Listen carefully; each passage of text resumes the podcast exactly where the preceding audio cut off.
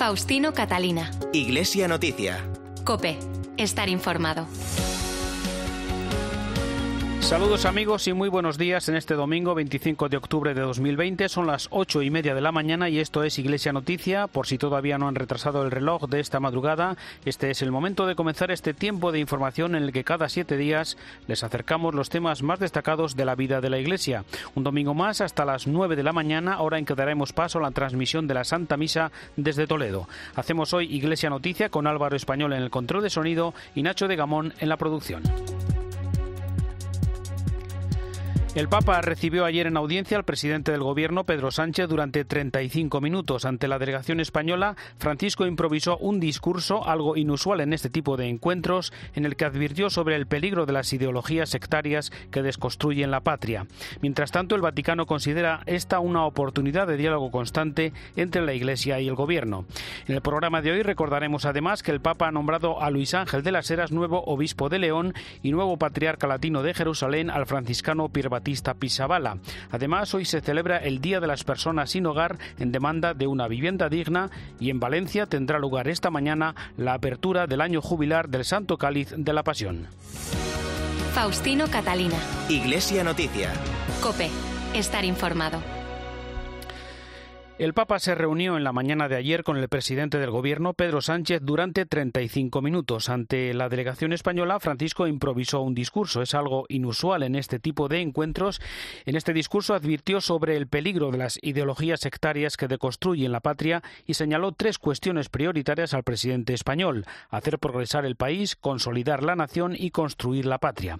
Con el telón de fondo de la pandemia se abordaron algunos temas de carácter internacional como la emergencia sanitaria, el proceso proceso de integración europea y las migraciones, en lo que el Vaticano ha señalado como una entrevista, una oportunidad de diálogo constante entre la Iglesia y el Gobierno. Un encuentro en el Vaticano que se ha producido en un momento en el que están en marcha la ley sobre la eutanasia, la reforma de la ley educativa o una anunciada reforma de la ley del aborto, además de otros asuntos pendientes como las inmatriculaciones o el pago del IBI. Nos recuerda los principales datos de este encuentro del Papa y Pedro Sánchez, de la corresponsal de la cadena COPE, Eva Fernández. Buenos días. Buenos días. Eran muchas las expectativas ante esta visita, pero lo que nadie se podía imaginar es que rompiendo con la tradición y de forma inesperada, el Papa Francisco haya dirigido un fuerte y potente discurso de ocho minutos sin papeles a los miembros de la delegación española.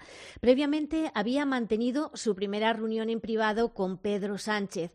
A nadie se le escapa que con esta decisión el pontífice quería enviar un mensaje directo ante el peligro de la deriva de los sectarismos. Construir la patria es lo que yo diría en este caso. Sí, para con el país hacerlo progresar, con la nación consolidarla, con la patria la tenemos que construir. Construir la patria con todos. Y eso no es fácil. Construir la, la patria donde no nos es permitido el borrón y cuenta nueva. El Papa les pidió también que transmitieran el resto del discurso al Parlamento español, insistiendo en que las ideologías sectarizan y deconstruyen la patria, no construyen. Es muy triste, aseguraba, cuando las ideologías se apoderan de la interpretación de una nación, de un país y desfiguran la patria. Por eso, añadía, la misión de un político es esencial. La misión de ellos es una forma muy alta de la caridad y del amor no es cuestión de, de maniobras o, de resolver casos que todos los días este, llegan al escritorio de los políticos, sino de servicio, de amor. En las tres vertientes de hacer crecer el país, de consolidar la nación y de construir la patria. En el habitual momento de intercambio de regalos, además de las tres encíclicas y de otros cuatro documentos de referencia de su pontificado, Francisco entregó al presidente un bajo relieve en bronce de una madre con un niño en brazos que tiene como fondo la Plaza de San Pedro y la impresionante estatua de los inmigrantes que llegan en barca y que se encuentra en la propia Plaza de San Pedro. En primer plano figuran unas manos que se estrechan en gesto de bienvenida y al pie en italiano unas palabras muy muy claras. Llenemos las manos de otras manos. Pedro Sánchez le ha obsequiado con un fastímil del libro de las horas de Juan Rodríguez de Fonseca, obispo de Burgos y embajador de los Reyes Católicos para varias misiones en Europa. El presidente del Gobierno acudió al Vaticano acompañado por su esposa Begoña Gómez. Todos vestían el protocolario atuendo negro, incluidas las mascarillas. Tras el encuentro con el Papa, Pedro Sánchez se reunió con el número dos de la Secretaría de Estado, Paul Richard Gallagher, y no quiso mantener ningún encuentro con los periodistas. El escueto comunicado del Vaticano indica que se han abordado las relaciones bilaterales y las cuestiones de interés común que atañen a la Santa Sede y a España. También se ha subrayado la oportunidad de un diálogo constante entre la Iglesia local y las autoridades gubernamentales. Además, añade el comunicado, se han abordado algunos temas de carácter internacional, como la emergencia sanitaria actual, el proceso de integración europea y las migraciones. El jueves, día en el que se cumplían los dos años de su publicación, se anunció la renovación del acuerdo bilateral entre el Vaticano y China. Afecta fundamentalmente al nombramiento de obispos y se prorroga hasta 2022, dos años más, gracias a los buenos resultados conseguidos en el diálogo abierto y constructivo para promover la vida de la Iglesia Católica y el bien del pueblo chino, según el comunicado oficial EVA. Sí, para que nos hagamos una idea de la importancia de este acuerdo, el Vaticano y China no mantienen relaciones diplomáticas desde que Mao Zedong llegó al poder en 1950 y comenzó la represión de todas las religiones. Si hay algo que confirma que el balance de los dos últimos años ha sido positivo, es que en estos momentos todos los obispos de China están en comunión con Roma y poco a poco va cerrándose la dolorosa división entre católicos. El acuerdo, cuyos fines son únicamente pastorales, culmina un esfuerzo emprendido por Juan Pablo II y Benedicto XVI, y gracias a él el Papa ha podido realizar nombramientos legítimos de obispos en China, y el régimen comunista ha reconocido por primera vez la potestad espiritual del Papa y ha permitido que dos obispos viajasen a Roma para participar en un sínodo. El texto del acuerdo incluye el reconocimiento por parte del Papa de obispos nombrados por el Gobierno y que posteriormente han comunicado a la Santa Sede su lealtad. El Vaticano reconoce que el acuerdo no afronta todas las cuestiones que le preocupan, pero forma parte de la política de pequeños pasos, con la mirada puesta sobre todo en que en China se pueda difundir el Evangelio en libertad. Por este motivo, el Vaticano ha decidido solo prorrogar ad experimentum durante dos años este acuerdo. Así se verá si permite que los católicos chinos tengan obispos en comunión con el Papa y mejor la vida de los fieles. Nos detenemos ahora en Iglesia Noticia en una información que ha ocupado los titulares de los medios informativos de todo el mundo. Es un documental presentado en Roma en el que el Papa Francisco afirma que los homosexuales tienen derecho a vivir en familia y estar cubiertos legalmente. Es el momento de comentar esta noticia con nuestro colaborador en Roma, Antonio Pelayo. Buenos días. Buenos días. Una vez más, las palabras de Francisco han creado un enorme estruendo mediático. En esta ocasión, las versiones han variado desde el Papa apoya o respalda las uniones civiles entre homosexuales al Papa bendice las uniones entre personas del mismo sexo, que no es lo mismo. Casi todos los medios han subrayado también que se trata de un viraje en la postura de la Santa Sede ante el multiplicarse de las parejas homosexuales que deciden consolidar jurídicamente su situación. Todo parte de unas frases de Francisco en un documental presentado en el Festival de Cine de Roma y consideradas como una novedad cuando en realidad no lo son. En una entrevista concedida a Valentina Lasraqui, corresponsal de la televisión mexicana, en mayo del año pasado, Bergoglio decía Las personas homosexuales tienen derecho a estar en familia. Las personas con una orientación homosexual tienen derecho a estar en familia y los padres tienen derecho a reconocer a ese hijo como homosexual, son hijos de Dios, tienen derecho a una familia. Es verdad que en el documental el Papa añade que lo que tenemos que hacer es una ley de convivencia civil y yo siempre he luchado por eso. Y esto sí que supone una novedad porque en un documento de la Congregación para la Doctrina de la Fe firmado en el 2003 por el entonces cardenal Ratzinger se pedía a los parlamentarios y políticos católicos expresar clara y públicamente su desacuerdo y votar contra los proyectos de ley favorables a las uniones homosexuales.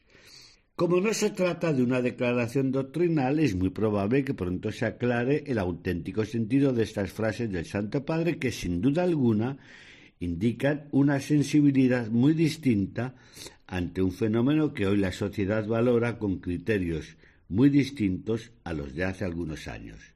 Desde Roma les ha hablado Antonio Pelayo. Gracias, Antonio. Continuamos con más noticias desde Roma porque el Papa Francisco participó el martes en un encuentro de oración por la paz organizado por la comunidad de San Egidio.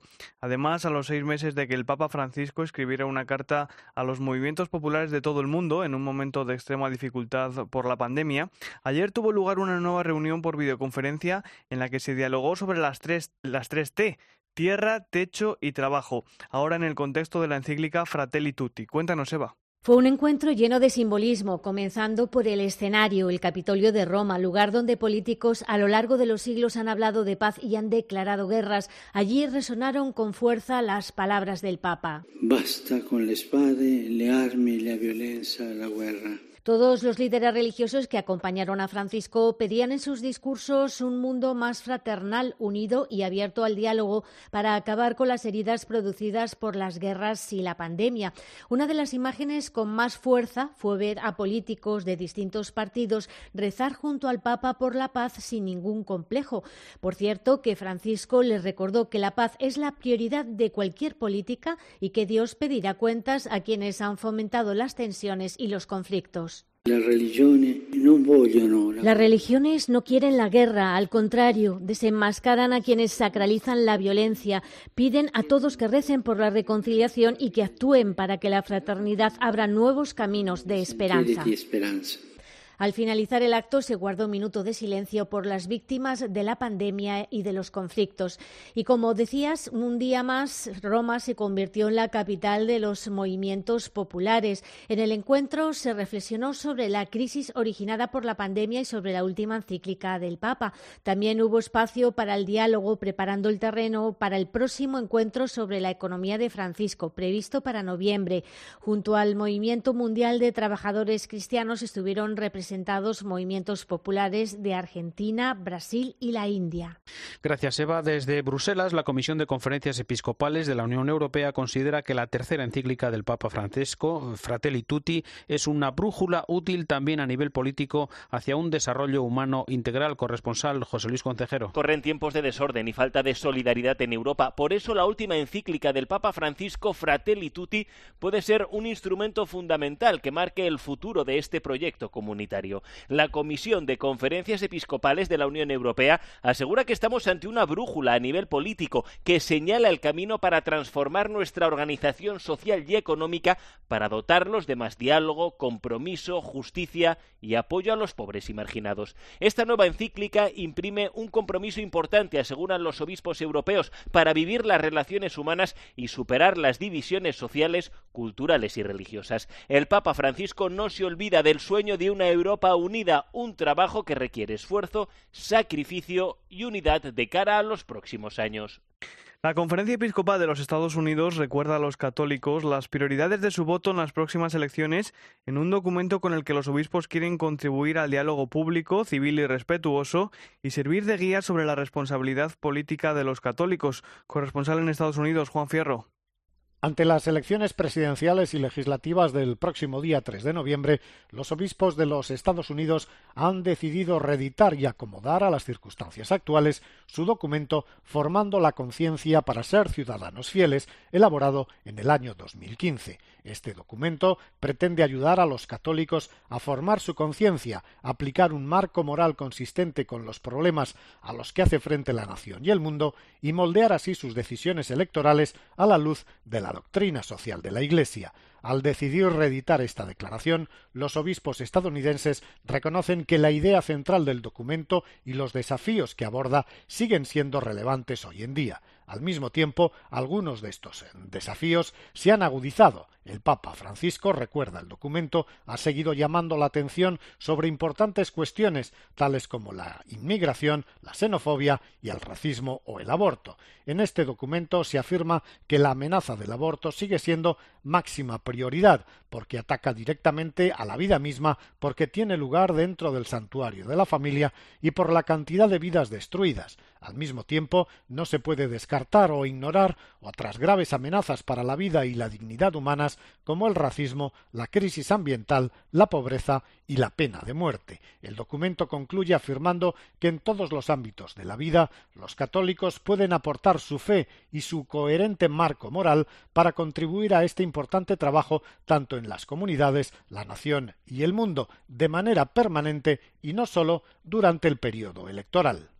Ante el plebiscito que tiene lugar este domingo sobre una nueva constitución en Chile, los obispos han reiterado su llamada al voto libre y en conciencia a una ciudadanía que quiere justicia frente a la violencia, la corrupción y las desigualdades. Corresponsal en el Cono Sur, Ernesto Coco, buenos días. Hola, buenos días. La sociedad chilena ha estado movilizada durante toda la semana, previo al referéndum que hoy se llevará adelante para aprobar o no la redacción de una nueva constitución que reemplace a la heredada de la dictadura de Augusto Pinochet. Durante esas movilizaciones se han producido 107 hechos muy violentos, entre ellos algunos señalados como emblemáticos y sin precedentes. Grupos encapuchados han saqueado e incendiado la iglesia de San Francisco Borja, el histórico templo institucional de los carabineros, en el centro de Santiago, mientras que una banda similar hacía lo propio con la iglesia de la Asunción apenas 200 metros más adelante.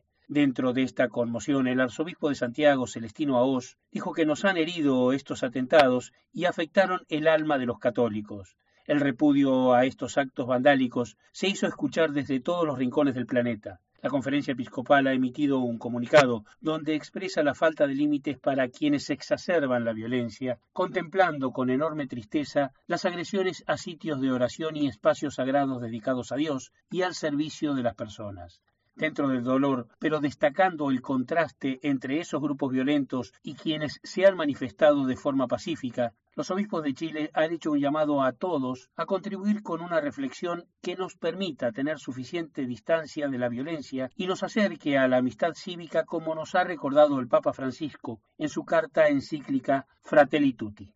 Recordamos también en Iglesia Noticia las declaraciones a la linterna de COPE del religioso Pierluigi Macali, liberado tras más de dos años de secuestro en su misión en Níger. Ahora estoy bien. Finalmente puedo decirlo, lo puedo contar. Ha finalizado esta larga experiencia de estar prisionero. Estoy en casa, estoy descansando, aunque eh, me he encontrado con la sorpresa de la cuarentena, así que todavía no soy totalmente libre. Pero estoy en esta etapa antes de poder salir, eh, de encontrar a la gente y decir gracias a tantas personas que me han sostenido sobre todo con sus oraciones. Tante personas que me han sostenido con la preghiera. Faustino Catalina. Iglesia Noticia. Cope. Estar informado. Más noticias ahora de la actualidad en España. En el actual proceso de renovación de cargos en el episcopado español, el Papa Francisco nombró el miércoles nuevo obispo de León a Luis Ángel de las Heras. Segoviano y claretiano de 57 años era obispo de Mondoñedo Ferrol desde 2016. Con anterioridad fue superior de la provincia de Santiago de los Claretianos y presidente de la Conferencia Española de Religiosos. Desde marzo preside la Comisión para la Vida Consagrada en la Conferencia Episcopal, donde forma parte también de su comisión permanente. Sucede en la diócesis de León a Julián López, que presentó la renuncia por edad el pasado mes de abril. Cope Ferrol Javier García. Monseñor Luis Ángel de la Sera se muestra muy agradecido por el trato recibido a lo largo de los últimos cuatro años por parte de toda la comunidad eclesial de la diócesis de Mondoñedo Ferrol, la cual abandonará en el próximo mes de diciembre tras ser nombrado por el Papa Francisco nuevo obispo de la diócesis de León. De las Heras asegura que las personas del norte de las provincias de A Coruña y Lugo, que componen la diócesis de Mondoñedo Ferrol, tienen una gran fe. Eh, los hombres y mujeres de la diócesis de Mondoñedo Ferrol, sacerdotes, personas consagradas y laicos, tienen una fuerza de fe y de dinámica misionera eh, muy importante y están ahora. Y yo les animo a que continúen con esperanza esta larga historia de fe y de tradición y de iglesia. En cuanto a su nuevo destino, la diócesis de León destaca que va con el corazón abierto y que además quiere contemplar las piedras de su catedral, una referencia de la iglesia. Monseñor Luis Ángel de las Heras. Llegar para poder conocer eh, aquellas piedras vivas que ahora mismo contemplo en las hermosas piedras de esa hermosísima catedral. Y yo creo que esa catedral es un símbolo de lo que es la Iglesia de León, desde el siglo III vienen caminando y bueno, pues contribuyo allí también, ahora con un pequeño grano de arena en esta historia tan larga de fe. Voy con el corazón abierto y espero encontrar también los corazones abiertos. En la asamblea plenaria celebrada esta semana en Córdoba, los obispos del sur de España han reflexionado sobre lo que está suponiendo este tiempo de pandemia para sus diócesis y para la acción pastoral. Recomiendan a los fieles volver a la participación en la Eucaristía de manera presencial y muestran su preocupación por la tramitación de las leyes de educación y eutanasia en Natividad Gavira. Se han reunido por primera vez eh, tras la pandemia los obispos del sur de España. En Córdoba han reflexionado sobre la repercusión de la pandemia en las diócesis y en la acción pastoral mantenida hasta ahora, con el incremento notable de atención por parte de Cáritas en un 77%. Han valorado otro dato preocupante. El 33% de las personas atendidas acudieron por primera vez a la ayuda de la Iglesia. La Asamblea de Obispos del Sur reconoce el sufrimiento que representa para muchos cristianos no poder participar presencialmente en las celebraciones litúrgicas y recomiendan a los fieles volver a la Eucaristía de manera presencial, respetando las normas preventivas establecidas. La reforma de la educación preocupa a los obispos andaluces porque la asignatura de religión queda aún más discriminada y gravemente amenazada en el currículo escolar y daña los principios de libertad de enseñanza. Ante la regulación de la eutanasia, los obispos señalan que se trata de una ley reduccionista e individualista del ser humano y abogan por un desarrollo de los cuidados paliativos que puedan llegar a todos, especialmente a los más frágiles e indefensos. Cuando una persona se siente atendida y querida, dicen, no piden la muerte. Asimismo, rechazan los obispos el anuncio de reforma de la ley para ampliar y facilitar la posibilidad de acabar con la vida de un no nacido. Con el lema No tener casa mata, en este último domingo de octubre se celebra el Día de las Personas sin Hogar, una jornada para poner luz a la realidad de muchas personas sin hogar o que viven en infraviviendas y lugares poco salubres y dignos para una vida con cierta seguridad. Se estima que cerca de 800.000 hogares y 2 millones de personas sufren situaciones de inseguridad en la vivienda. Enrique Domínguez es el director del programa de Personas sin Hogar de Caritas Española. Este año 2020, sobre todo, queremos centrarnos en el derecho humano a la vivienda y por eso el lema es no tener casa mata, que es un creemos que un lema bastante contundente, pero que refleja una realidad que nos encontramos cuando rascamos o nos preocupamos un poco por la situación de las personas sin hogar. Literalmente, las personas sin hogar tienen una esperanza de vida inferior a la población en general, en casi 30 años, y además están expuestas a muchas más dificultades, a agresiones, ¿no? A, no poder también acceder a, la salud. Entonces, bueno, creemos que, que el no tener casa mata es algo muy literal y al mismo tiempo también es simbólico porque realmente, como ponemos también en el lema y en el cartel de la campaña, no tener casa mata también tu acceso a, tus derechos, tu acceso a tus sueños, ¿no? tu dignidad. Entonces creemos que es un mensaje muy literal y muy claro y queremos denunciar cómo no tener casa precisamente ahora en, en la situación de pandemia que vivimos, pues es un elemento de desprotección para las personas sin hogar. Numerosas diócesis han celebrado estos días movilizaciones y manifestaciones para concienciar a la sociedad eh, sobre estas situaciones, como los testimonios que ha recogido nuestra compañera de Cope Madrid, Belén Ibáñez. Ana es española, tiene 67 años, cuidaba a una persona mayor a cambio de alojamiento y comida. Surgió el COVID y por miedo la despidieron sin previo aviso. Se vio sola, sin saber a dónde acudir. Estás vagando un par de días en estación de autobuses, estaciones de trenes, pasas desapercibido, una maleta y un perro, una mujer sola, pero cuando ya empezaron las restricciones, todos los que estábamos allí pernotando tuvimos que salir afuera. Llegaba un momento que se cerraban las puertas y todo el mundo a la calle. Empezó a hacer frío y ya era bastante complicado. Alexandra es colombiana, farmacéutica de 27 años que vino a Madrid buscando una vida más cómoda. Una enfermedad la dejó sin trabajo y acabó viviendo en una sala de ensayos donde dormía en el suelo. Es complicado, es complicado porque, porque tú sientes que tu dignidad, que tú, tú sientes que tu estabilidad emocional se quebranta. Eh, es no sentir el apoyo de nadie, estar, estar, o sea, tú solo contra el mundo. Es muy difícil. También está Roberto, Sebastián y otros muchos que han logrado un lugar donde vivir gracias a asociaciones como Cáritas porque no tener casa mata, tal y como dice el lema de la campaña. Rosalía Portela, presidenta de FACIAM, Federación de Asociaciones y Centros de Ayuda a Marginados, ha hecho un llamamiento a las administraciones. Me parece que la sociedad al final va entendiendo que esto del tema del sinogarismo no es responsabilidad de las personas que la padecen, que la sienten, en la que se ven abocadas, sino que es una cuestión eh, muy estructural de nuestra propia sociedad, donde se surge, donde se mantiene porque fallan los elementos que sostienen a una sociedad con igualdad de oportunidad, ¿no? Y alertan del cambio de perfil. El 20% de las personas sin hogar corresponde a mujeres.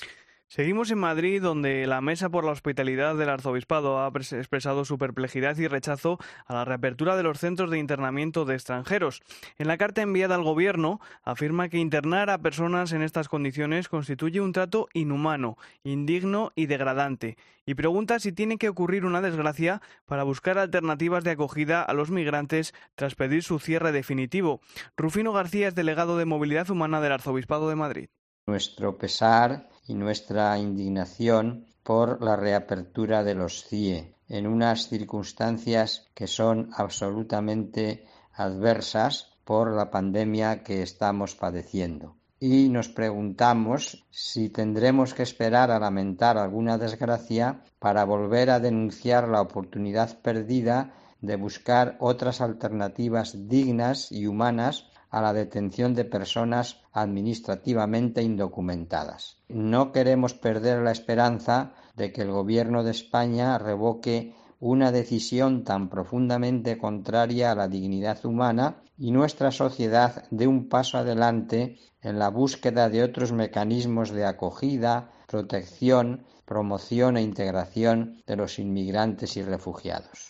En la fiesta de San Pedro de Alcántara, patrono de Extremadura, los obispos de la provincia eclesiástica han publicado un comunicado con motivo de la pandemia del COVID-19 para compartir las preocupaciones del momento presente con una invitación a vivirlo desde la responsabilidad social y eclesial e indicar algunas recomendaciones para la actual situación. Cope Mérida, Celia Lafuente. Responsabilidad a la hora de cumplir las normas sanitarias es a lo que animan los obispos de la provincia eclesiástica de Mérida Badajoz. Abogan por un cumplimiento sensato, prudente pero sin miedo, capaz de encontrar los medios oportunos, dicen, para cuidar la salud propia, pero también la de los hermanos. Y no solo se refieren, dicen, a la salud física, sino también a la psicológica y la espiritual. Tal y como ejemplifican, este comportamiento supone un alto grado de responsabilidad, pues esa distancia que actualmente estamos poniendo no supone una ruptura, sino más bien respeto y consideración al otro y termina siendo una forma exquisita de caridad. Por último, los obispos han invitado a volver con alegría a la casa del Señor para encontrar en la Eucaristía y en los demás sacramentos el alimento de nuestra vida cristiana.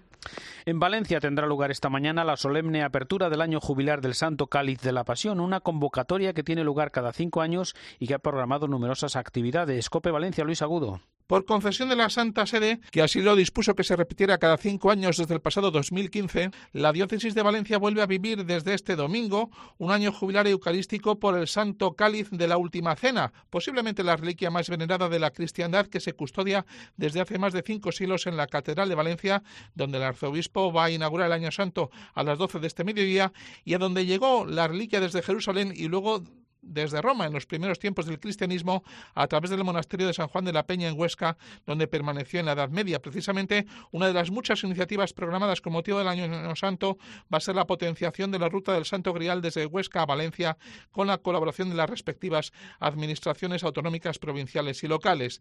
El año jubilar lleva el lema El Santo Cali de la Pasión, apropiado también para esta pasión que estamos viviendo por el coronavirus, como decía el cardenal arzobispo de Valencia, Antonio Cañizares, que resaltaba sobre todo lo que tiene que ser el Año Santo como potenciador de la fe de los que participan en él. Queremos unir todo esto para expresar lo que es realmente Santo Cáliz de la Pasión. Año jubilar es año de fe y para consolidar la fe. El Año Santo servirá para mostrar la realidad del Santo Cáliz, pero también otras dos reliquias que se conservan en la Catedral de Valencia bastante desconocidas. El Lignum Crucis, con uno de los trozos más grandes de la cruz original de Cristo, y la Santa Espina, una de las que entretejían la corona de espinos que le colocaron a nuestro Señor. Llegamos así al final de esta edición del informativo Iglesia Noticia. Ha sido el programa 1695 en este domingo 25 de octubre de 2020 en el que recuerden hemos cambiado la hora de nuestros relojes para el nuevo horario de invierno. Llega ya la última hora de la actualidad en España y el mundo. Después la Santa Misa desde Toledo. Hasta el próximo domingo. Feliz semana. Un saludo de Faustino Catalina.